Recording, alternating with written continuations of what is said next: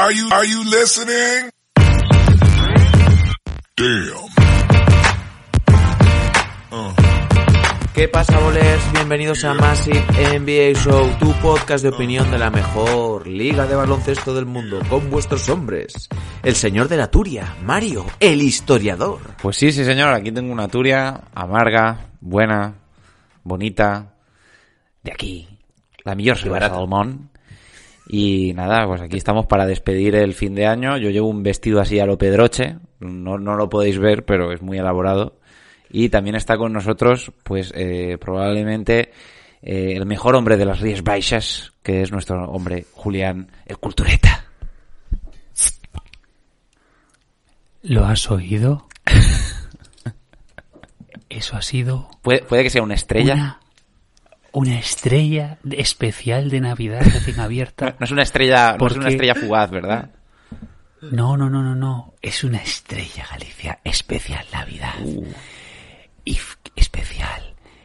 Que le den por culo al 2020. Pues sí, sí, sí. Feliz 2021 y para guiar este nuevo año que será mucho mejor que la mierda de 2020 que hemos tenido, el señor Bigou, ¿con qué nos acompañas, Bigou? Pues, pues yo tengo lo que tenía por casa, que me habían traído unas lefes, eh, abstenerse de bromas. ¿Una qué? No, he de decir que es de mis cervezas favoritas eh, tostadas, claro, y me las habían traído, eh, pues las tenemos aquí a buen precio, tal, ah, pues ah, tráeme un par de cajitas. Total, que cuando me las han traído he visto que eran rubias, he dicho, pero qué puta mierda es esta, joder. Pero bueno, la verdad que la- me la estoy tomando ahora y está, está rica. Bueno, Pues sí, estamos aquí, pues que queríamos despedir un poquito el 2020, hacer un episodio un poquito más especial y pues vuestro hombre Julián se le ocurrió que nos podíamos tomar unas cervecitas así de forma online y hacer un episodio un poquito más distendido, ¿qué os parece? Hombre, pues eh, los puretas, eh, lo siento mucho, pero tienen que hacer este tipo de cosas. Claro. Eh, a mí con coñac o con whisky on the rocks no me parece apropiado, pero yo creo que con unos zumos de cebada eh, son es bien. A ver, si el, o sea, el día que este programa, por lo que sea, pues eh, ingresemos millones en nuestras cuentas corrientes, pues no os preocupéis que ahí vamos a tomar, qué sé yo, whisky de 18 años, pero mientras tanto, pues habrá que ser humildes y conformarse con una buena cerveza. Mira, yo recomiendo, eh, está en YouTube, eh, hace años, el que a día de hoy es el alcalde de, de Ourense, somos así los de Ourense. Es como el de Eh, Mejor, mejor, porque es como más showman y tiene, tiene una cadena propia. ¿eh? ¿tiene o sea, una? el de Ourense, una cadena de televisión propia. Ah. Y, y entonces, claro, en una tertulia, en el Magosto, eh, iban hasta las trancas, pero mamadísimos, con- se zumbaron durante la tertulia varias botellas de vino, y claro, el tipo estaba en plan, el, el mileniarismo va a llegar, pero claro, y ese tipo a día de hoy es el alcalde de Orense. Pues fíjate, Jacome, Jacome Magosto, vídeo recomendadísimo por más y A ver, si quieres hablar de alcaldes que se ponían finos, finos, nosotros tuvimos a la reina de ese aspecto que es Rita Barberá. O sea, Dios la bendiga, esa mujer mm, sería más facha que el copón, pero si había correrse una fiesta, eso, eso está más claro que el agua. no quiero decir tampoco nada porque pues está mal decir cosas de la gente que ha fallecido. Pero había malas lenguas por ahí que decían que habían mandado asesinos desde el PP para... Pues no me extrañaría, el caso es que ella sabía, Sí, sí. sabía cositas, pero bueno, ahora estará pues en el infierno bebiéndose casalletas con la Thatcher, supongo. Bueno, antes de que vaya a unas cuantas denuncias por aquí. Iba a, iba a decir, Julián, que justo estaba viendo una... eh, Bueno, acabé ayer de ver una serie en Netflix que estaba ambientada en Galicia, que luego me dijeron que había un libro, que es pues como todo en la vida.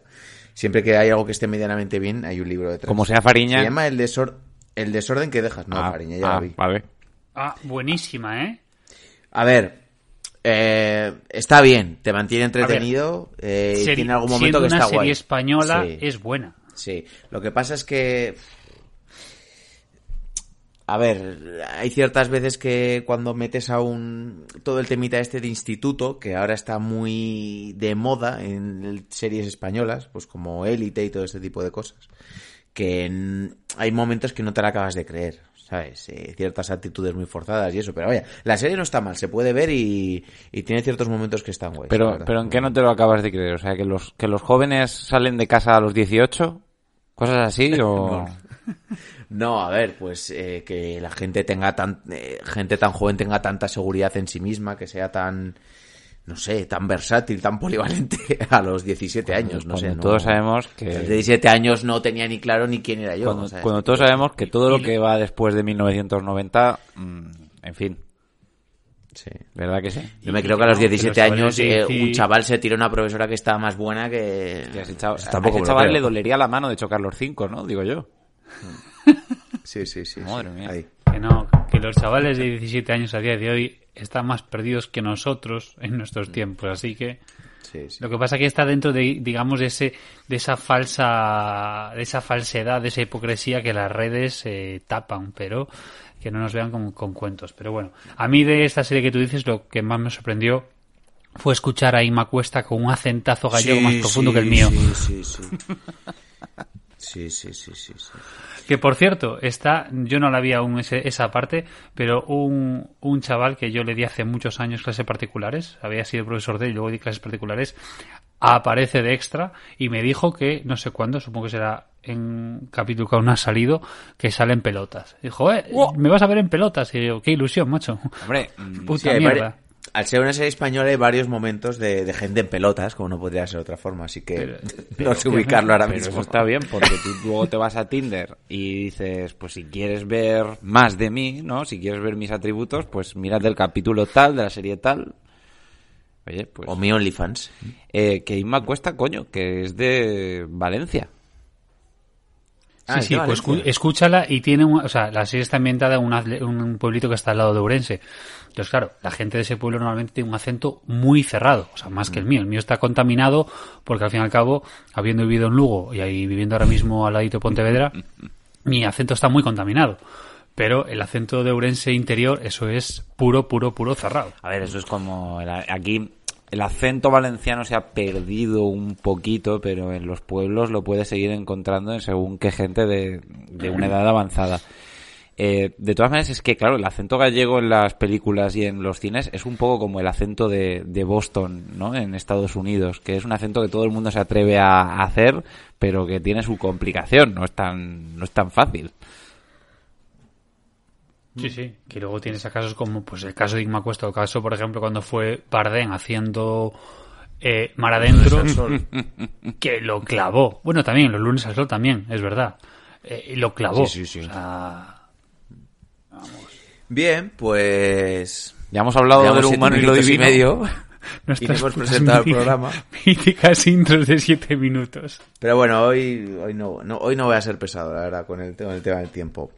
Porque lo que vamos a hacer hoy es hacer un poquito, pues lo que es tan típico en estas fechas, un recopilatorio del año y, no sé, yo creo que lo podemos titular un repaso del 2020. Y vamos a hablar, pues, obviamente, de la NBA, por si alguien no le había quedado claro que este programa iba de NBA. Y pues repasaremos jugadores sorpresas, decepciones, equipos, lo mejor del 2020, lo peor, tocaremos un poquito el tema de la burbuja, a ver cómo lo trató la NBA, ahora un po- con un poquito más de perspectiva igual, no sé, nos damos cuenta de algo que en ese momento no vimos. Pero bueno, eh, la verdad, pues estaréis hartos de escucharlo de adiós el 2020, vaya mierda, pero bueno, pues al final es lo que nos toca vivir y, y es lo que hay, chavales. Dicho todo esto, yo creo que podemos meter la intro y vamos comenzando. Venga. Venga. Vamos. Pues cuando las noches de NBA se hacen largas y los días pesados, siempre tendréis Massive NBA para pasar un buen rato. ¡Comenzamos! We just want our respect. He made Yusuf Nurkic a screensaver. 15-14. The Kevlar bench is going nuts. Rob wants his respect. Coach Vogel wants his respect. Disrupt Rondo. He puts it in. Here's Davis 4-3 in the win. Oh, it's good! Anthony Davis has won it for the Lakers!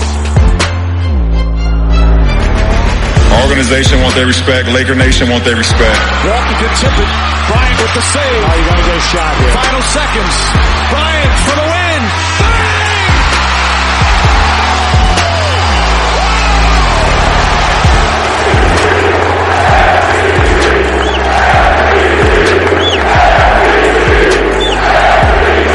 I want my damn respect too.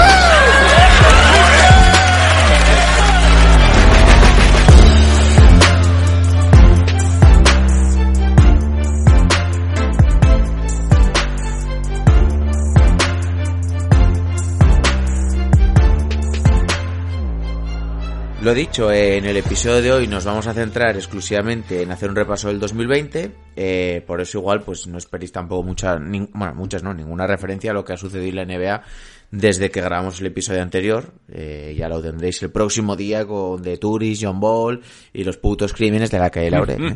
Así que... Y las putas sobre reacciones. Hombre, o sea, benditas Que los Knicks van a ganar la NBA y los Cavs van también. Es que aquí se- Me gusta que en, conferencia. en, en Massive NBA se está haciendo un cisma entre los puretas y los crímenes. Buah, buah. Yo creo que yo creo que estamos eh, todos en general con sobrereacción o Hay que bajar frialdad. un par de un par de tonitos. Mm, Hay que bajarlos. Venga, pues yo os voy diciendo alguna categoría y me la respondéis pues brevemente, porque si no nos van a dar aquí las 12 de la noche y todavía no he cenado y tampoco quiero cenar muy tarde. Eh, jugador sorpresa. Yo este lo tengo muy claro, pero os voy a dejar hablar a vosotros primero. A ver, mm, Eh, ¿quién, quién- Antes de nada, totalmente subjetivo de lo que cada uno Sí, sienta, sí, ¿eh? sí. Para, lo digo para todos los, o- los oyentes. Igual para uno ha sido Bobby Portis, pero Yo- creo que para... Yo creo que vamos a coincidir. Sí, Julián, empieza tú. Eh, yo eh, tengo a Tyler Hero. Pues sí. Eh, o sea, que, que luego, pensándolo bien, es un poco gilipollez, con todos mis respetos, que todos hayamos escogido a Tyler No, no, Hero, todos no hemos escogido a Tyler Hero. Ah, Ah, oh. pues yo sí, yo sí lo he escogido. O sea, pero me, me explico, o sea, es un jugador que, primero, fue pick 13, eh, venía como cuatro estrellas y venía de Kentucky, o sea, eh, no debería habernos sorprendido. Si no nos sorprendió es porque a lo mejor esa temporada pasada, o sea, la temporada anterior, no vimos a Kentucky. Pero a Tyler Hero, supuestamente, leyendo a Capitán a posteriori, se le veía venir. Para mí el jugador sorpresa ha sido Jimmy Butler. Es decir, me explico, dices, me explico. Butler Lo puedo entender lo que vas a decir, pero... Butler lo teníamos en Chicago como un buen jugador, pero que no podía ser un jugador, eh, digamos, estrella en una franquicia. Miami se la jugó, le dio un buen contrato, ¿no? Y todos dijimos, o yo me acuerdo que en su momento todos pensábamos que no estaba muy claro, ¿no? Que Butler fuera, digamos, la punta de lanza de tu proyecto. Pero es que, mm, a ver, a lo mejor no se vuelve a repetir, pero desde luego en la burbuja fue impresionante. Llegó a Miami a unas finales de conferencia y yo era algo, para mí personalmente, yo era algo que no me esperaba para nada que Jimmy Butler fuera a ser tan rotundamente eh, eh, increíble, ¿no? Pero es que liderando, anotando y, siendo el líder, mm, pues quizá el líder más carismático de, de, de la burbuja, en mi opinión, junto con LeBron. Entonces, entiendo lo de Tyler Hero, pero a mí me parece que el salto que ha dado Jimmy Butler de un tío que es muy bueno a estrella de verdad es impresionante.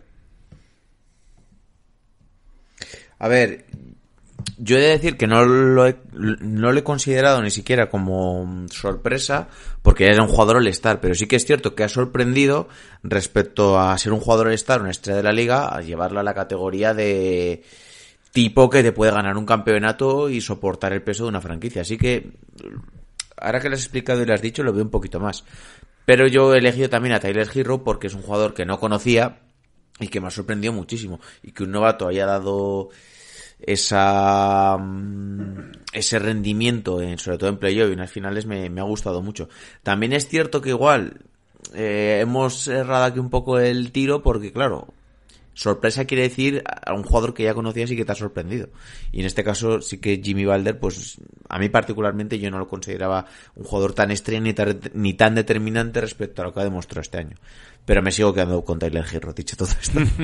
Yo es que, yo es que, eh, yo entiendo eh, lo de mm, jugador en este caso sorpresa que haya sorprendido, pues por su, a mí en este caso y por eso elegí a Tyler Hero por precisamente por su explosión, o sea un jugador que viene como tú dices eh, rookie y que es que aparte por su explosión bestial, sobre todo en momentos clave, porque tú puedes ser un rookie eh, y, y- y apuntar maneras, pero que tú te que tú despuntes en un equipo con ya jugadores asentados en la liga y que sea, pues en unas fases finales, como lo queramos llamar la burbuja, eh, playoffs o lo que sea, que despunta de tal manera, porque bueno, que ya venía, o sea, ya venía de ese, pues ese previo a marzo, que ya venía despuntando mucho, o sea, yo lo de, lo de Mario, de, de Butler, te lo compro a medias, porque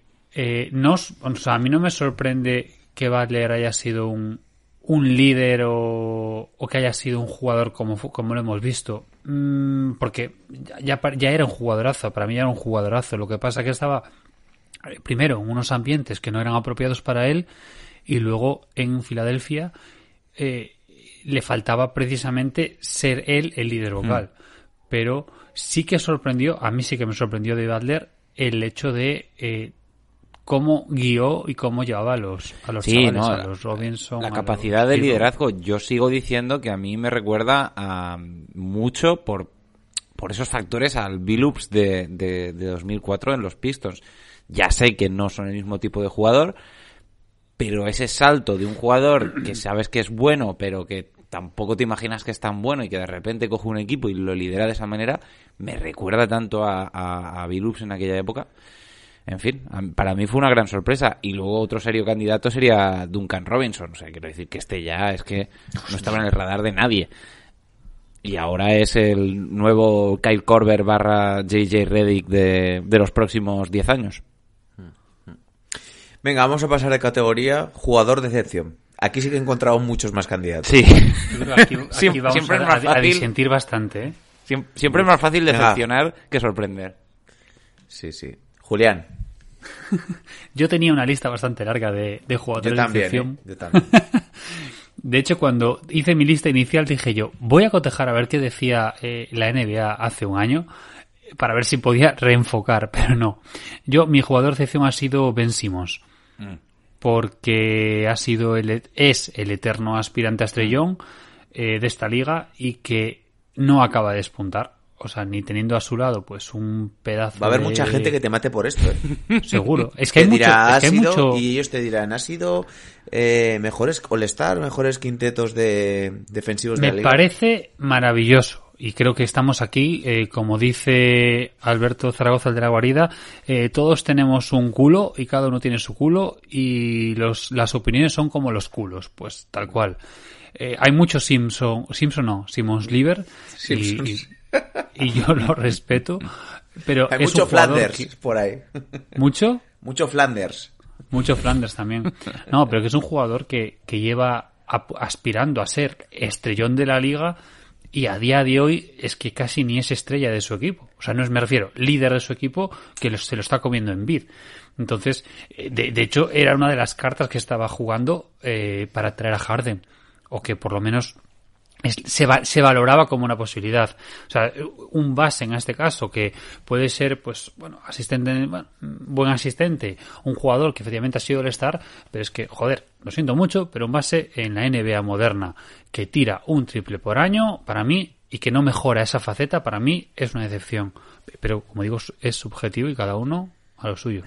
Yo estoy bastante contigo. Eh, evidentemente es un gran jugador de la liga, pero no me parece que sea el indicado para liderar un proyecto por lo que tú has dicho. Creo que al final un gran jugador que no juega una posición interior no deja de ser un mero director de juego y si tu estrella no te va a poder decidir en los momentos clutch de la liga, de los partidos, perdón, pues creo que le baja bastante. No obstante, pues bueno, entiendo que partimos de la base de que es una, una estrella de la liga. vaya. Hombre, por supuesto. O sea, eso, eso no lo niego. Es que me estoy es anticipando a los que- comentarios.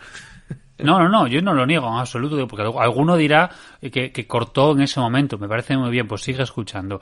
Ben Simmons es un jugadorazo y eso no, no se le puede negar, pero estamos hablando corte, de ha pasado un minuto, así que... A ver, yo entiendo a Julián porque de la misma manera que hemos visto a a Giannis evolucionar e intentar superar sus defectos, quizá no hemos visto eso por parte de, de Ben Simmons. Bueno, Ben por ahora solo lleva tres años en nuestra, en nuestra vida, porque empezó en 2017, fue drafteado en 2016, pero estuvo ese año de lesión y en 2017 empezó.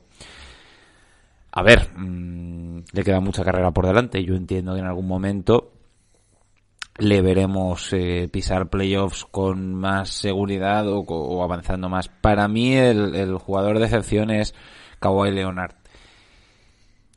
¿Por qué?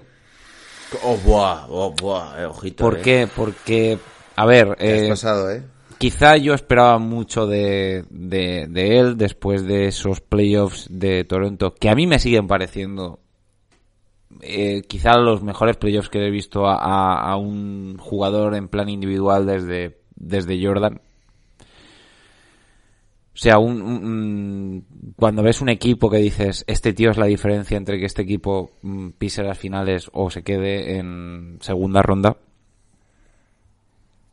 Entonces yo lo veía tan claro que yo decía, es que mm, este tío en los Clippers con, con lo que está rodeado eh, va a ser impresionante. O sea, la batalla de Los Ángeles yo la daba por hecha.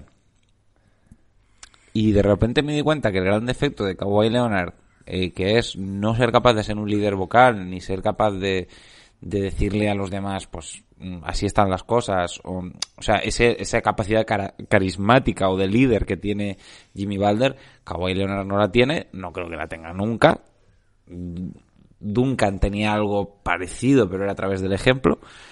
Eh, pero no creo, no sé si lo llegaremos a ver a Kawhi Leonard eh, algo así. Eh, a mí me, me ha decepcionado mucho en el sentido de que si bien es un jugador capaz de todo a nivel baloncestístico, le falta ese punto honor o esa actitud para liderar un, un equipo. Necesita a alguien en el equipo que, que sea el que pegue voces.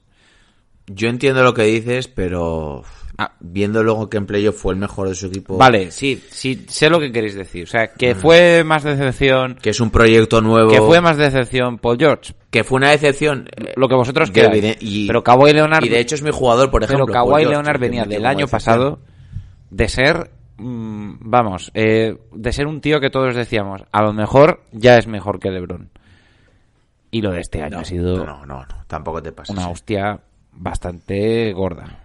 Yo he metido como decepción a Paul George, lo de Kawhi no ha estado al nivel que, que, que estuvo el año anterior, pero es que el año anterior yo es de las cosas más cercanas que he visto ¿A dominar unos playoffs de cabo a rabo los, el año anterior de, de Kawhi Leonard en O sea, lo de Toronto. Kawhi Leonard Entonces, en Toronto parecía Jordan en el 98. O sea, un tío arrastrando Claro, un es equipo. que el, list- el listón estaba muy alto. Y me he quedado más. Lo primero que se me ha venido a la cabeza cuando he pensado en decepción ha sido Paul George. Por los playoffs que hizo, porque el año anterior en Oklahoma recordemos que fue tercero en las votaciones para el MVP de Pero la liga. yo no lo puedo considerar a Paul George jugador de decepción cuando ya me viene decepcionando desde hace ya unos cuantos años. No, pero a ver, ¿cómo te va a decepcionar si el año anterior fue tercero en las votaciones en el MVP de la liga? Tuvo un año muy bueno. Lo que tú quieras, pero en los playoffs no fue un jugador diferencial. No, pero a ver, no fue diferencial, pero ni como mira el, equipo en el que estaba. Entonces yo creo que al final eh, en esos Oklahoma era un poco difícil. Evidentemente les metió una buena paliza a los Portland Trail Blazers, creo que ganaron 4-1, si no recuerdo mal. Pero vaya, venía de un buen nivel. Y este año todos dábamos por hecho que era la mejor pareja a priori lo decíamos mucho eh, en pretemporada, que era la mejor pareja de la liga y que era perfecto porque eran dos aleros, anotadores, defensivos que se podían complementar bien y el nivel de, Paul George en, en playoff fue muy, muy, muy malo. Muy malo. Ya, ya te digo, mi teoría es que Paul George no, me, no lo puedo poner como jugador de decepción, pero porque ya me lleva decepcionando un tiempo, entonces tampoco esperaba yo nada demasiado de, de él. Venga, una facilita. Eh, mejor jugador. Pues hombre, va, va a cabrear unos cuantos, pero para mí es LeBron James, no sé para si es para vosotros. Para mí también LeBron James. A ver, a ver. Yo eh, discrepo. Yo, que teníamos una categoría más o menos similar, eh, aquí eh, lo normal lo hubiese dicho, hubiese sido decir Giannis o decir LeBron, pero es que a mí el mejor jugador ha sido Davis, para mí. Porque Lo puedo entender. Ya, no, si lo, yo, yo lo tengo en la siguiente categoría. Claro, pero es que yo las he acabado unificando porque para mí Mm. eh, no veo demasiada diferencia. O sea, como Sí. mejor, como jugador más importante del año, creo que Davis, aunque LeBron es lo que es LeBron, Eh, pero mm, Davis eh, le ha dado en este caso a los Lakers lo que necesitaba LeBron. Y vamos a decir que es el mejor o el segundo mejor del equipo campeón y fue clave, o sea, clave, eh, Davis fue clave para, para tanto durante la temporada eh, durante la temporada regular como para la burbuja y como en playoffs. Davis fue fundamental en ese equipo. Sin él no hubiesen tirado. Igual que sin LeBron, ¿eh? Pero me parece que la importancia que tuvo Davis es fundamental. Por eso, vamos, de hecho, por su faceta defensiva, por su faceta ofensiva, por lo tanto, y sobre todo, que es lo que, digamos, lo separa en este caso de Yanis, es que fue durante toda la temporada y fue en los momentos clave. Que en el caso de Yanis no fue. Por lo tanto, para mí, mejor jugador del año, de del año completo, eh, Davis. Hay que decir que teníamos dos categorías, mejor jugador y jugador del año, y al final bueno, un poco se ha quedado ahí a medias. Y creo que los dos hemos, bueno, todos hemos dado estos dos nombres, ¿no? LeBron Claro, y claro, Davis, yo para mí jugador del año podemos es- poner cada uno en su para como jugador queramos, pero Perdón. no, no, eso es. Sí, que- que lo podemos poner cada uno como queramos, pero al final están ellos que dos. como jugador del año yo he dado a Anthony Davis por, por las razones que ha puesto Julián, porque es y va a ser la razón por la que la carrera de, de LeBron James se va a alargar y porque ahora mismo pues eh, está ahí ahí con Kevin Durant como eh, jugadores que son imposibles de parar, siendo Kevin Durant un poquito más imposible de parar. Yo creo que va más, bastante más, ¿eh? Sí, que Davis. Mm, a ver, lo, Lo que pasa es que Davis es más completo de momento. Lo que pasa es que, a ver, lo que pasa es que. Davis es un poquito más paradito, por así decirlo, a la hora de coger las riendas que, que Kevin Durant, que es un tío que, que si quiere, mm, bueno, como hizo en el partido contra Boston, cuando dice basta, pues basta. Yo es que diría que Kevin Durant es el jugador más difícil de parar en ataque de la historia. Sí, sí, no, mm, quiero decir, está, está, está, está Bueno, Jordan, pero igual Jordan es- no igual está- tiraba, bueno, Isaac- Isaac- Jordan no tiraba eh, por una cabeza encima de ti, o sea, es que Y Shaquille en los momentos que, que está en su prime Sí, también. el artículo 34 también era imposible de parar, lo que pasa que le podías hacer falta y que fallara los tiros libres, cosa que no puedes hacer con, con Kevin Durant. Eh, vamos con otra categoría. Equipo sorpresa. To- Yo creo que todos tenemos a Miami Heat, ¿no? Creo. Sí. Vale. Yo también, sí. sí. No hace falta decir nada Nada, más. nada, ya está. No, no. o sea, A buen entendedor, y ahí me puede- pa- patada en los cojones. exactamente. Sí. Eh, esta me gusta más porque tiene otra connotación negativa y aquí pues se, se abre también el abanico, aunque para mí también es claro. Equipo de excepción. Vale. ¿Puedo O empezar? sea, po- Sí, o, sí, venga, o tenéis venga. a los Bucks o tenéis a los Clippers. No, a los Bucks. Yo tengo a los Clippers. Yo lo tengo en mi lista, pero, pero no lo he puesto. ¿En serio que solo yo, el único aficionado de los Bucks que lo ha puesto como Tú deberías ser el más decepcionado, Julián, pero vamos. No, pero vamos a ver. eh, un equipo que estaba proyectado cuando se cortó la temporada a ser eh, una de las tres mejores temporadas de la historia de la NBA y la cagaron eh, bestialmente en playoffs. Hostia. Aparte, por falta de, de liderazgo de, de los líderes, desde mi punto de vista, tuvimos un partido bueno, uno, uno de Middleton y Giannis intentó tirar del carro, pero nada más, pero volvió a apagarse. Y luego falta de, de liderazgo del staff y luego inoperancia de la gerencia, porque yo en esto he metido todo el 2020. Por tanto, tengo que, mm, digamos, rajar, criticar de que la gerencia no ha hecho los cambios que, desde mi humilde opinión, tenían que haber hecho, que era mandar a tomar por saco a Baden-Holzer.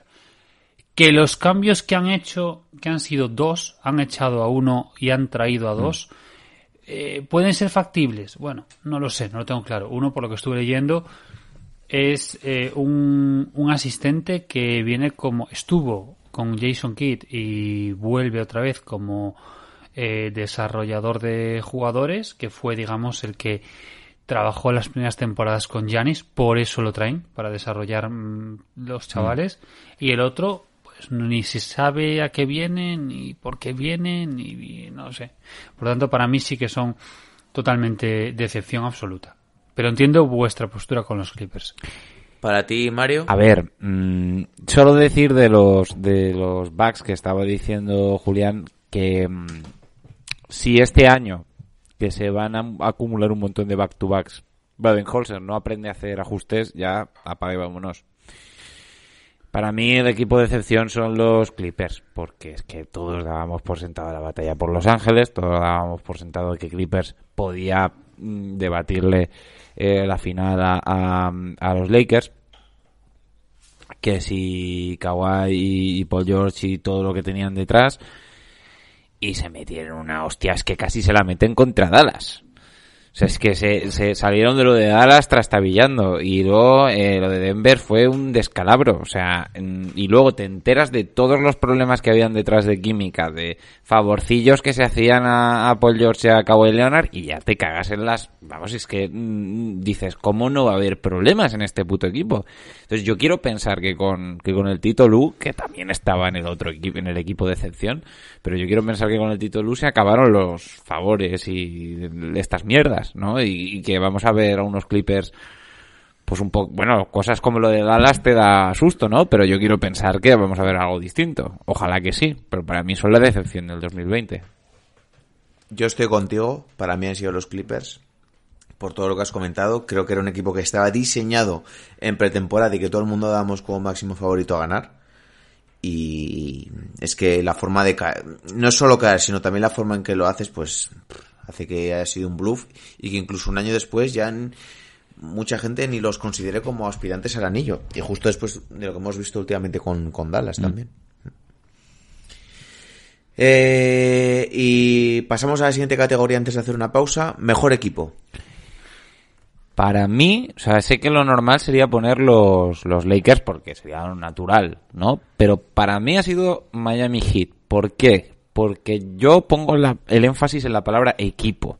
O sea, como grupo, como colectivo de jugadores, cada uno con sus características, que se juntan en un proyecto común, para mí Miami Heat ha sido la mejor definición en 2020 de lo que es un equipo, por lo menos en la burbuja mientras que los Lakers me parecían un equipo que estaba bien, pero donde obviamente habían dos personas que hacían la diferencia. Para mí, como equipo, poniendo énfasis en equipo, es Miami Heat. Julián. Yo, eh, no, para mí son los Lakers porque son el equipo campeón y porque creo que demostraron durante la regular season y durante playoffs y la burbuja, eh, pues que querían, digamos, arrasar y yo creo que también influyó mucho la muerte de Kobe, sobre todo por el tema de lo trágico que fue y que dio la impresión, y yo creo que así fue que se conjuraron para ganar el anillo. Yo creo que ahí digamos que yo no puedo poner, lo siento, no puedo poner a los hit porque es un equipo que en regular season no dieron la talla. Que luego sí, en la parte importante, que es lo que al final queda en los libros, eh, pero yo pues antes, y lo, me lo planteé, eh, de meter a los Nuggets, por ejemplo, estuve a punto de meter a los Nuggets, pero creo que al final el anillo y cómo se consiguió el anillo, creo que, lo siento, pero el mejor equipo de la temporada ha sido los Lakers en regular season, en la burbuja y en los playoffs. Yo también he puesto a los Lakers. Entiendo lo que dice Mario, la palabra equipo, todo eso, pero es que al final es el campeón, la forma en que le han hecho. También tiene que ver lo que ha dicho Julián, un poco lo de lo de Kobe y creo que aparte la palabra equipo también se aplica mucho a los Lakers y a esa implicación defensiva, eh, a pues que un jugador estrella también como Anthony Davis, O, o Dwight Howard, que Y venía LeBron de ser James. la mierda y de repente, pues... Rondo también, sí, eso es. Que todos aporten. eh, hemos visto el salto de determinados jugadores como Caruso. eh, todo el mundo aportaba, todo el mundo tuvo un poquito su, su momentito de gloria, todo el mundo remó hacia el mismo lado. Y por eso creo que también. Otra cosa no, pero le podremos achacar muchas cosas. Pero LeBron James mejorar a sus compañeros y hacer equipo, creo que lo hace. Evidentemente, Miami Heat está muy cerca y es digno de mención, pero para mí son los Lakers. A ver, yo es que poniendo una cosa un poco aparte, yo cuando vi a LeBron James, o sea, yo sé que estaba 2007 como ejemplo, pero yo 2007 no lo seguí. Pero cuando yo vi a, LeBron James llevando la caterva de, de desconocidos que llevó en 2018 a las finales, es, es que Sí. LeBron James te coge un equipo de la mierda y, en fin. Es que, es que, bueno, en fin. Pues si os parece, eh, hacemos un descansito y continuamos con la segunda parte del episodio repasando un poquito aquí el, el 2020. Pues muy bien, vamos para allá. Venga, Yo va. voy a tener que ir a por otra cerveza. ¿eh? Hombre, a ver Yo si hacemos una pausa larga, momento- yo también voy a por otra. No, bueno, eh, do- lo hacemos por turnos. He de confesar que he dejado un momento los cascos y me he ido a por ¡Ay, mi Dios ¡Qué mío! cabrón! Yo es que a mí, a mí me han dejado solo en casa, que si no hubiese pedido que me la trajeran. Yo, yo tengo a mi novia detrás mío que debe de estar pensando demasiadas cervezas te estás bebiendo tú, desgraciado. Pero Bueno, pues hacemos una cosa, pídesela y te doy paso a ti primera hora, Mario, y que Julián pueda ir a, a refrescarse un poquito. Venga, va, dentro intro. Hombre. Three wins the series. It's Lillard. He got the shot off. Lillard does! And the Blazers win the series for the first time in 14 years. Michael double teamed on the drive in for the left, gets chased into the corner, comes right back. Shot! Through the foul! Wow! There's a poster play, folks. Have a timeout. Decide not to use it. Curry, way downtown. Bang! Bang! Oh, what a shot from Curry! The brilliant shooting of Stephen Curry continues. Iguodala to Curry, back to Iguodala, up for the layup. Oh, blocked by James. LeBron James with the rejection. Cleveland, this is for you. Oh!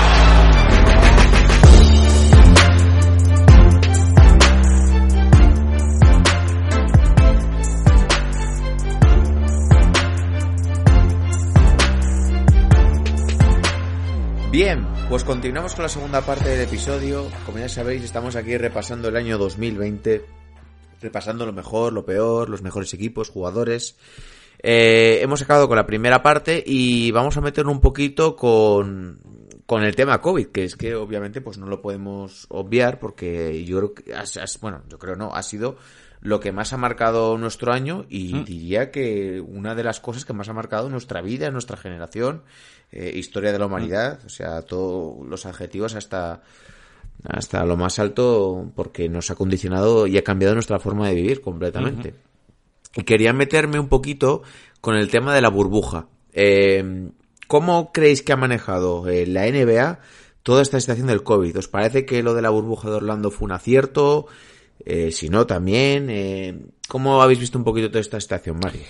Empieza ver, tú. Yo creo que no, no hay una liga profesional de deportes que lo haya hecho tan bien, con tanto impacto social, de una manera tan entretenida, con un éxito tan rotundo, de una manera tan perfecta y que se como la NBA. Es que esto se va a recordar como uno de los hitos históricos de la NBA, como una de las razones por las cuales la NBA es la liga que es, por una de las razones por las cuales eh, mm, esta liga crea narrativas que perviven al paso de las décadas.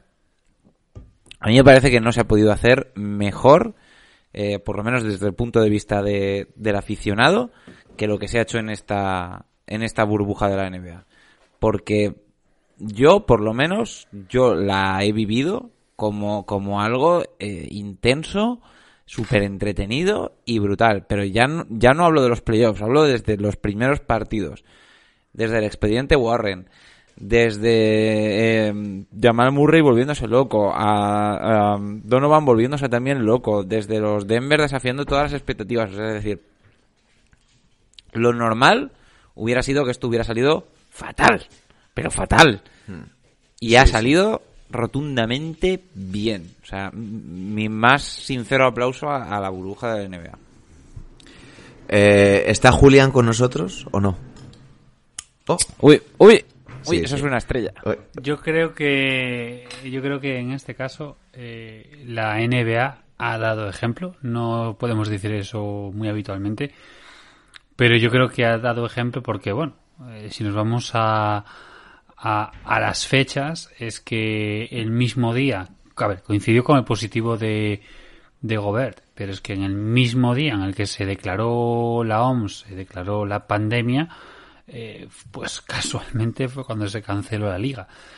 Entonces, fueron los primeros en el mundo en parar, la primera competición importante en parar. eh, fueron los primeros que le echaron el valor de montar esa estructura que era impensable. Si nosotros nos dicen hace un año que se va a montar una estructura de burbuja con unos 22 equipos en Orlando y que luego, aún por encima, para facilitarle las cosas a nivel personal, que se les va a permitir llevar a las familias y que, y que aparentemente, aparentemente, casi no hubo positivos, salvo, bueno, y no hubo casi problemas, salvo el expediente de nuestro amigo Danuel. Eh, o sea, casi no ha habido problemas. Entonces yo creo que eh, dieron un ejemplo y es cierto que a lo mejor, pues a toro pasado, quizás eh, para recortarlo un poco, pues yo hubiese a lo mejor hecho un formato, a lo mejor con series, a lo mejor de cinco, pero había contratos, había acuerdos y yo creo que al final, como ha dicho Mario, al final lo hemos disfrutado porque yo no sé si era que teníamos mucho mono, pero es que lo montaron de tal manera que aunque las audiencias nos digan que fueron muy bajas, yo lo siento mucho, pero vamos, eh, yo lo disfruté como un enano, yo me lo pasé como un enano, me los comí todos los partidos y, y, y de hecho el formato NBA se ha exportado a otras competiciones.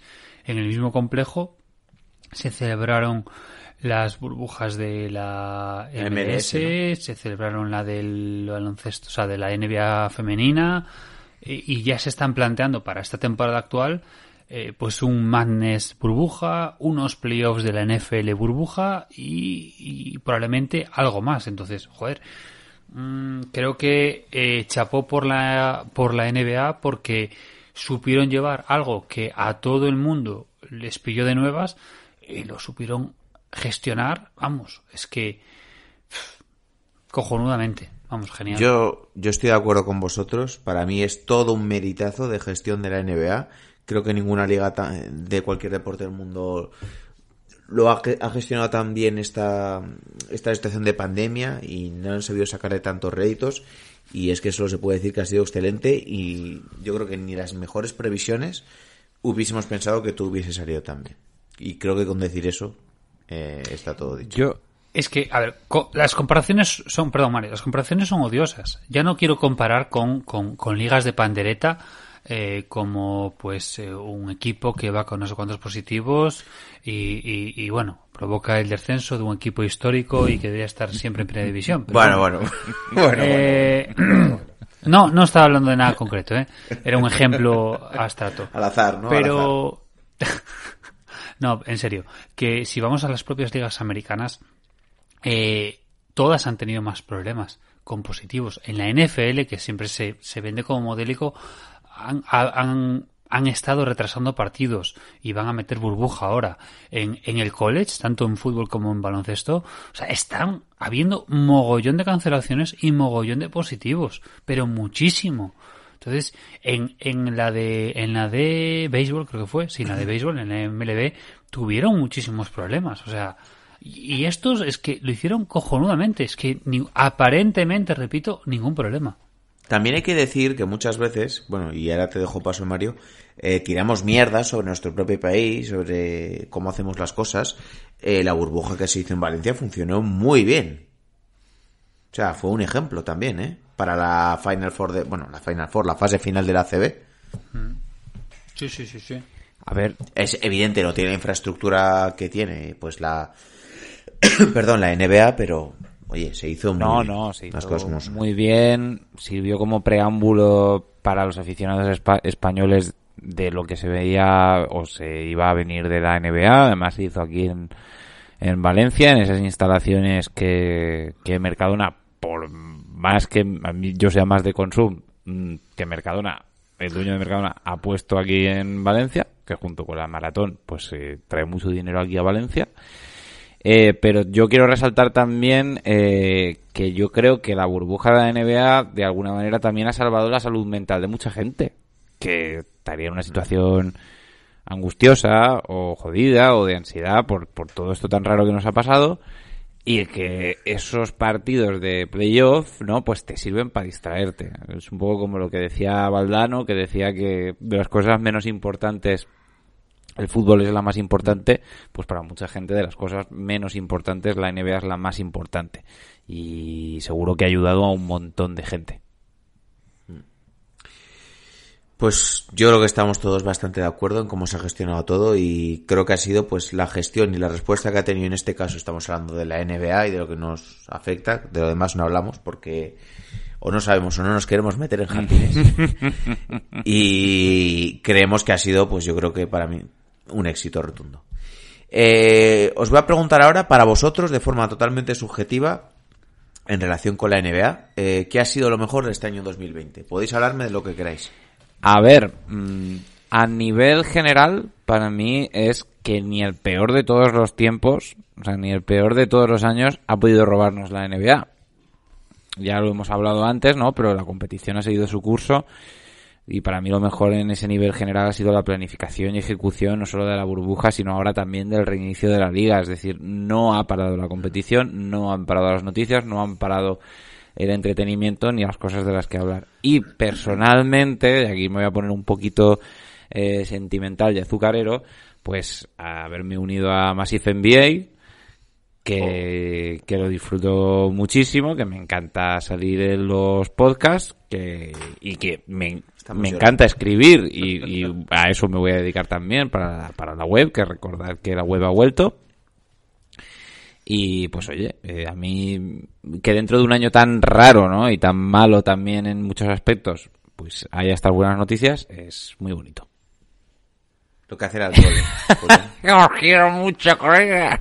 Pues que conste, Se ha puesto que, bizcocho. conste que conste que yo eh, esa parte que ha dicho María al final la tenía escrita y la borré. Eh,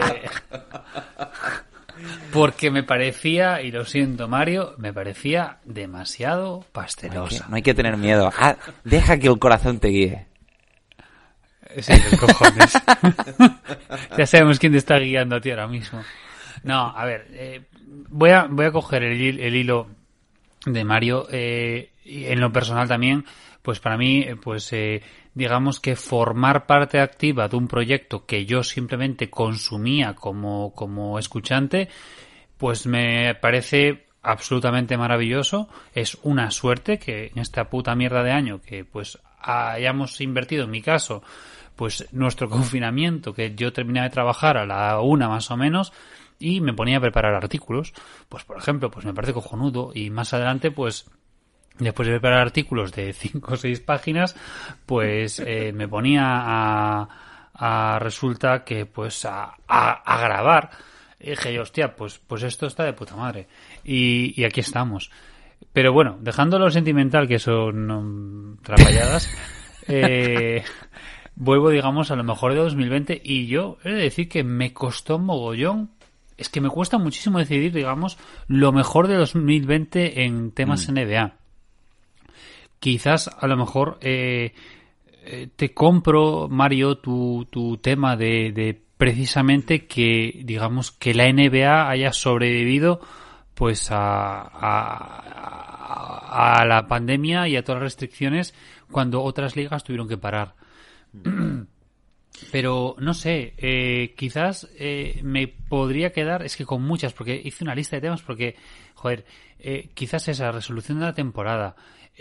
Pues mira, algo que estamos viendo ahora, aún sigue, bueno, ahora, hace una semana, que aún era 2020, pues la vuelta de KD. O sea, yo siempre fui un puto hater de KD, pero me parece que volver a ver a Kevin Durant al nivel que le estamos viendo, ¡buah! es que es impresionante Es una hasta que se gozada. parta Es una gozada.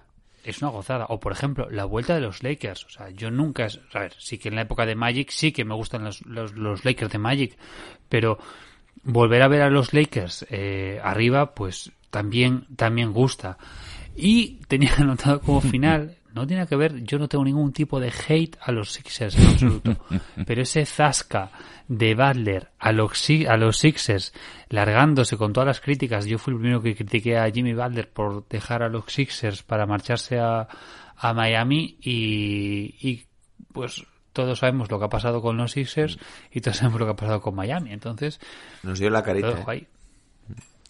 Sí, eh, yo eh, me acuerdo cuando que me he acordado justo antes y lo quería decir, eh, cuando Julián comentaba y no estaba en el podcast y un día dije mal su apellido y me, y me corrigió, tuvo los santos huevos de venir a comentarios de iVoox y, y, comenta- y corregirme. Y de muy malas formas, por cierto, mi corrección, sí, sí. porque... Hombre, es que Sí, si, si tienes que comentar en iVoox, tienes que hacerlo como un patán. O sea, es la única manera de comentar Sí, en iVoox. sí. Hay que hacerlo así. Y nos gusta además, sí. Yo por quedarme con algo de eh, diferente de lo que hayáis dicho del 2020, aparte pues lo- la gestión de la burbuja, que la NBA no haya parado, eh, con- por quedarme un poquito más de NBA puro, pues que yo creo que hay relevo para la siguiente generación de, de estrellas. Pues con la irrupción de Doncic, Murray, Tatum, Booker, todos estos jóvenes, veo que hay que hay nivel para que pues podamos puedan coger el testigo de la, de la generación pues que, que se que está finalizando por edad. Han, intentado vendernos a Zion como el, el- la segunda venida de LeBron, pero no es cierto. Pero por lo demás, sí, yo también me alegro mucho de, de esa nueva añada de estrellas que se nos viene encima. Donovan Mitchell también. Ben, Ben Simmons a su manera. A su manera. Y hay que comentarlo también, lo peor del 2020, creo que todos estaremos aquí de acuerdo, creo que seguramente tengamos puesto lo mismo, pues todo el tema del COVID y la muerte de COVID, que obviamente pues yo creo que ha sido lo, lo peor del 2020. ¿no? Sí, lo, a nivel deportivo los estadios Dale, vacíos. dale, dale. ¿Cómo? que a, a nivel deportivo, para mí lo que más pena me da son los estadios vacíos. O sea, la, También, sí. El hecho de que, es- eh, aunque me parece un gran acierto por parte de la NBA lo de los sonidos, porque le da mucho ambiente, no deja de... Hay gente que lo critica mucho, ¿eh? Pues a mí me parece que se equivocan, porque a mí me parece que los sonidos eh, hacen para que no te dé mucha sensación de rareza, ¿no? Eh, el, el hecho de que estén jugando ahí eh, completamente solos, o como mucho con la gente de la prensa. Eh, yo me quedaría con esa imagen, la de los estados vacíos como lo peor del 2020 a nivel deportivo, a nivel social y demás, pues hoy obviamente hay cosas muchísimo peores y muchísimo más graves. Si tuviéramos que meternos en lo social, nos meteríamos un berenjenal Claro, de tres pares sí. de narices, pero... Obviamente no podemos ir. No a tampoco me quería pero- meter, pero bueno, todo el No, tema no. pues, de la violencia racial en Estados Unidos No, no, somos es que de ajenos, pero estábamos más vinculando al tema NBA. Por eso, yo hubiese metido, por ejemplo, que se me pasó antes, eh, pero por eso, que no nos metemos en el tema de lo mejor, pues hubiese metido, por ejemplo, la implicación de los jugadores de la NBA fuera de la pista. Pero bueno, dentro de lo peor, eh, sí, la verdad que la imagen de, de los pabellones vacíos es, es una, bueno, es una puta mierda. Pero yo me quedo, y en general, lo siento, no quiero personalizar, eh, con las muertes en general. O sea, las muertes de este 2020 empezó muy feo con la muerte de David Stern. Mm. O sea, la muerte de David Stern fue un, si no recuerdo mal, una hemorragia cerebral o un derrame, no sé qué fue, y duró nada. No sé si fue una semana. Y al poco fue la de fue la de la de Kobe Bryant de una manera tan trágica que es lo que nos quedamos, pero no nos olvidemos que pues eh, también murió Jerry Sloan. O sea, Jerry Sloan que fue con su récord histórico que ahora los Jazz llevan en la camiseta eh, y que cuelga su banderín en, en el pabellón de los Jazz. Tengo que recuperar ese artículo de, de Jerry Sloan y, y republicarlo en la web porque estaba de puta madre con, con todo el tema de, de, de Sloan, su récord y, y su comparación. Pero bueno, así entre otros, pues Lut eh, Olson, que fue campeón nacional de- con, con Arizona y fue 20 años entrenador de Arizona.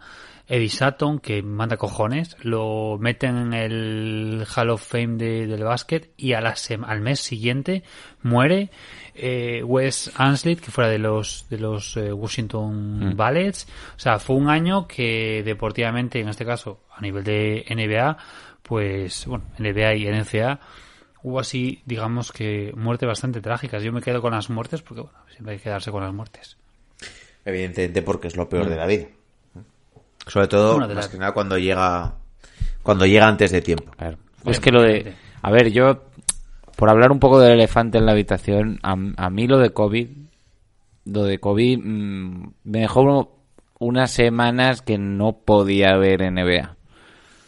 Porque me daba bajón, me daba depresión. Pensar que ese tío al que le quedaba lo mejor de su vida por delante, porque mm, le quedaba muchísimo por hacer, se había muerto y encima con su hija, pues a ver, mm, no vamos a, o sea, no voy a ser, mm, digamos, tan ingenuo como para no pensar que suceden tragedias igual de graves o peor todos los días a gente común.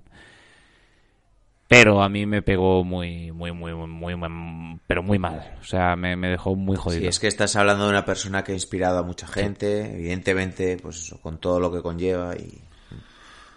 E, e incluso no solamente la situación, o sea, eh, las imágenes que se vieron de la NBA de, Sí. de jugadores que, que quizás lo habían visto jugar como niños, o sea, Mm. llorando desconsolados, la imagen quiero recordar de Trey Young llorando abrazado a Mm. su madre, o sea, es que eh, se te partía O sea, para muchos, para Más muchos que- de ellos, él es la razón por la que se dedican a esto. O sea, es que... Efectivamente, efectivamente. Son pues lo que para dentro de 20 años o dentro de 15 años los que llegan a NBA pues lo habrán hecho pues por LeBron probablemente o, o lo de los 90, 80, 90 por, por Magic, Bird y, y, y Jordan. O sea, claro, eh, es eso, o sea, es, es así. Y sobre todo por lo tema de, de, de- de la tragedia, porque tú, pues eso, mueres con, con ochenta y tantos años eh, y bueno, pues ya, ya, ya está.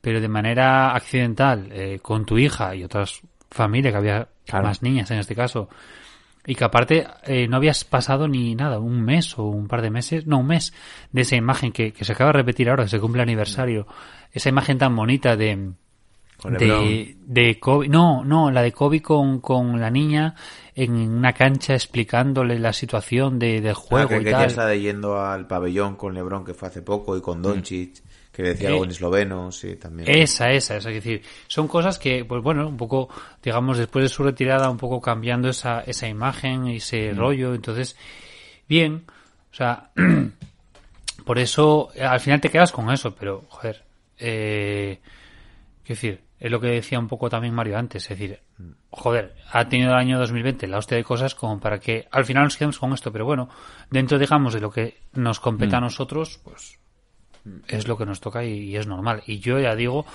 eh, que nunca lo hemos comentado una vez un poco por privado. Su- la parte, digamos, fuera de, digamos, fuera del baloncesto, nunca me ha gustado, pero eh, nadie quiere morir con tan joven y de una manera tan trágica y con tu hija. Vamos, eso ni al peor de tus enemigos se le puede desear. Bien, pues hemos acabado Oye, un podríamos poco- acabar de manera un poco mejor, ¿no? Sí, hemos acabado de una forma un poco triste, pero bueno, es lo que hay. No, pero a ver, es que 2020 ha sido un año un poco Es- triste, entonces... No, un poco no, muy triste, muy triste. Seguro que pues aquí pues todo el mundo ha conocido a gente que lo ha pasado mal este Yo año. diría lo siguiente, Y- que es que si alguno de vosotros los que estéis oyendo habéis tenido una tragedia personal este 2020 o habéis tenido algún problema grave, laboral, personal, y el programa de Massive NBA ha servido de alguna manera para entreteneros de alguna manera, para distraeros de alguna manera, o para que no tengáis que pensar en movidas de alguna manera, pues que nos alegramos mucho de, servir eh, como apoyo. O sea, mm, porque esto lo hacemos pues por amor a lo que nos gusta de este deporte, por amor a la NBA y porque nos gusta hablar de, de, de esto. O sea, es decir, lo, hacemos, lo hacemos en el año de la pandemia y lo haremos en el año de la no pandemia. Mm, Esto es para vosotros. Mira, yo me acuerdo cuando, cuando empezó todo el tema de la pandemia y, y, hab- y hablaba con John Ball y me pregunta, digo, ¿y ahora qué vamos a hacer? Digo, pues ahora tenemos que hacer más episodios que antes. Es que es lo que hay que hacer. Primero porque es una forma de evadirte, es escapar un poco de la rutina y de todo lo que está sucediendo y creo que pues es una forma pues también de no sé, de, de seguir con nuestra rutina, de seguir con nuestra cabeza en su sitio y de que, joder, pues todos los que os gusta el programa, pues podáis seguir escuchándolo pese a que no haya NBA. Y, y la verdad fue, yo creo que la mejor decisión que pudimos tomar. Así de claro. Pues bien, chicos, no sé, yo creo que ha estado bien. Es de los, de de verdad es de los podcasts que más he disfrutado haciendo. No, es verdad, ¿eh? Es verdad, es verdad. Lo digo de corazón. Todos los, los especiales Y- tienen como ese aire como de, de conclusión, ¿no? Podrían mentir, pero. Pero no. No, de verdad lo digo. No, lo- me lo he pasado muy bien y, y he sentido que todo lo que decíamos tenía, tenía su porqué. Hemos repasado todo el año y al final cuando echemos la vista atrás y pasen unos cuantos años y podamos ver todo esto en contexto, pues nos daremos cuenta que en relación a NBA y en a nuestra vida ha sido un año clave, yo creo, llave, para muchos tipos de decisiones que hemos tomado y para el NBA también y para la forma que tenemos de ver un poquito el baloncesto. Así que bueno, eh, creo que el próximo día estarán por ahí John Ball, eh, no sé si Dr. J que está por ahí de vacaciones, eh, de Turi seguro, eh, pilotando un poquito una nave sin rumbo, para hablaros de los crímenes de la calle Laurel. Esto es que estoy dudando de cuándo lo voy a subir, si el 31 o el 1. Depende cómo me levante mañana, lo subiré un día u otro. Pero, Pero yo creo pero que no estamos ya en el estar- 2021 ya. Yo, no, yo creo que lo voy a subir el 31 como cierre, como que sea el último capítulo del año. Y que, y que empiecen el año los lunáticos estos de la sobrereacción. Sí, sí, se lo dejamos a ellos y, y toda la presión. Si el Los Knicks malo, y los Cavs final del este. Y los Kings y los Spurs final yo, del yo- oeste. yo tengo mis mini imitaciones de, de John Ball y de José. La de John Ball, que es la de, la de decir... aprovecha, aprovecha. ¿Habéis visto a Halliburton? Buah. ¡Go, Dios! Halliburton. Buah. Y la, de, y la de José, que es... Eh, ¿Te gusta Halliburton, eh? ¡Sí! ¡Sí! Yo Y luego está la, de, la de Turis, que siempre que te habla te pone el emoticono este del, del emoji so- sonrojado con una manita en la boca riéndose y me pone una mala hostia. Me cago. Es, es, es que de Turis en realidad es una chiquilla de anime japonés. Buah, buah. Pero, pero luego está, yo sigo diciendo, yo para mí ya no es eh, José, es Dr. J y Mr. Hyde, porque es súper tranquilo, súper coherente y de repente, aparte de las fotos que y vídeos que manda, Bueno, O sea, la colección de stickers de- Eh, del, del Dr. J es... solo el grupo de OGs ahora. pero, pero luego te Que, por cierto, tenemos la- que meter a- a Samu en el grupo de OGs, más ¿eh? bestia que la de, que la de John Ball, o sea, A ver, es, Sí. es, o sea, Dr. J es de los Knicks, con lo cual se entiende que esté trastornado porque, en fin. Samu, escríbenos por, por privado, escríbenos por Instagram a John Ball y te metemos en el grupo de Sí, Samu que- se lo ha ganado, eh. Que nos está dando... Sí, sí, Samu, la verdad, Sí, sí, muy sí. bien. muy Además bien. lo pone con sus hijos. Este programa no sé si lo puedes Eh, poner con tus hijos. en el Eh, si, Sí, si lo estáis joder. escuchando, los chavales de Samu, haced caso a vuestro padre, que es un tío cojonudo. Sí, sí, sí. Si no irá luego, os dará un par de Va a leches. sacar a pasear el cinto, eh, cuidado. No, iba a decir una cosa, pero creo que me va a pasar, así que... Yo creo que con el comienzo que hicimos, eh, yo creo que no Con lo bien que estábamos más. cerrando. Sí. Bien, chicos, pues ya sabéis que, bueno, mira, hoy no os voy a hacer ni publicidad ni nada porque es el último capítulo del año, así que lo único que os voy a decir es que paséis un gran final de año con vuestras familias, paséis una gran entrada de año también con vuestras familias con quien si os toca trabajar, si os toca lo que sea, eh, que os cuidéis mucho y que nada, eh, nos vemos en el próximo episodio. Se van despidiendo de vosotros vuestros hombres, Julián, el cultureta, Pues lo dicho, me sumo a todo eso. eh, que le den por el culo gordamente al 2020. Feliz 2021. Y nada, que no os olvidéis que seguimos eh, publicando articulitos en la web. Intentaremos subir lo que podamos. Así que nada. Y, por supuesto, seguid viendo mucha NBA. Eso sin duda. Se despide también de vosotros vuestro hombre eh, Mario, el hombre de la Turia. que li donen per cul al 2020, que vaya merda d'any, y que 2021, o sea, no ha habido año que lo tenga más fácil para ser mínimamente pasable. O sea, a poco que hagas ya vas a ser un año de puta madre. De- dejo un pensamiento para los comentarios de iVoox. Eh, ¿Qué jugador va a ser 2021? Es decir, después de la mierda de año que, que hemos tenido, ¿qué jugador puede ser 2021? Jugador de NBA. ¿Caruso? Por tu Veremos. tacas. Se despide también de vosotros vuestro hombre Bijo. Un saludo a todos y pasar un gran fin de año. Venga chicos, chao chao.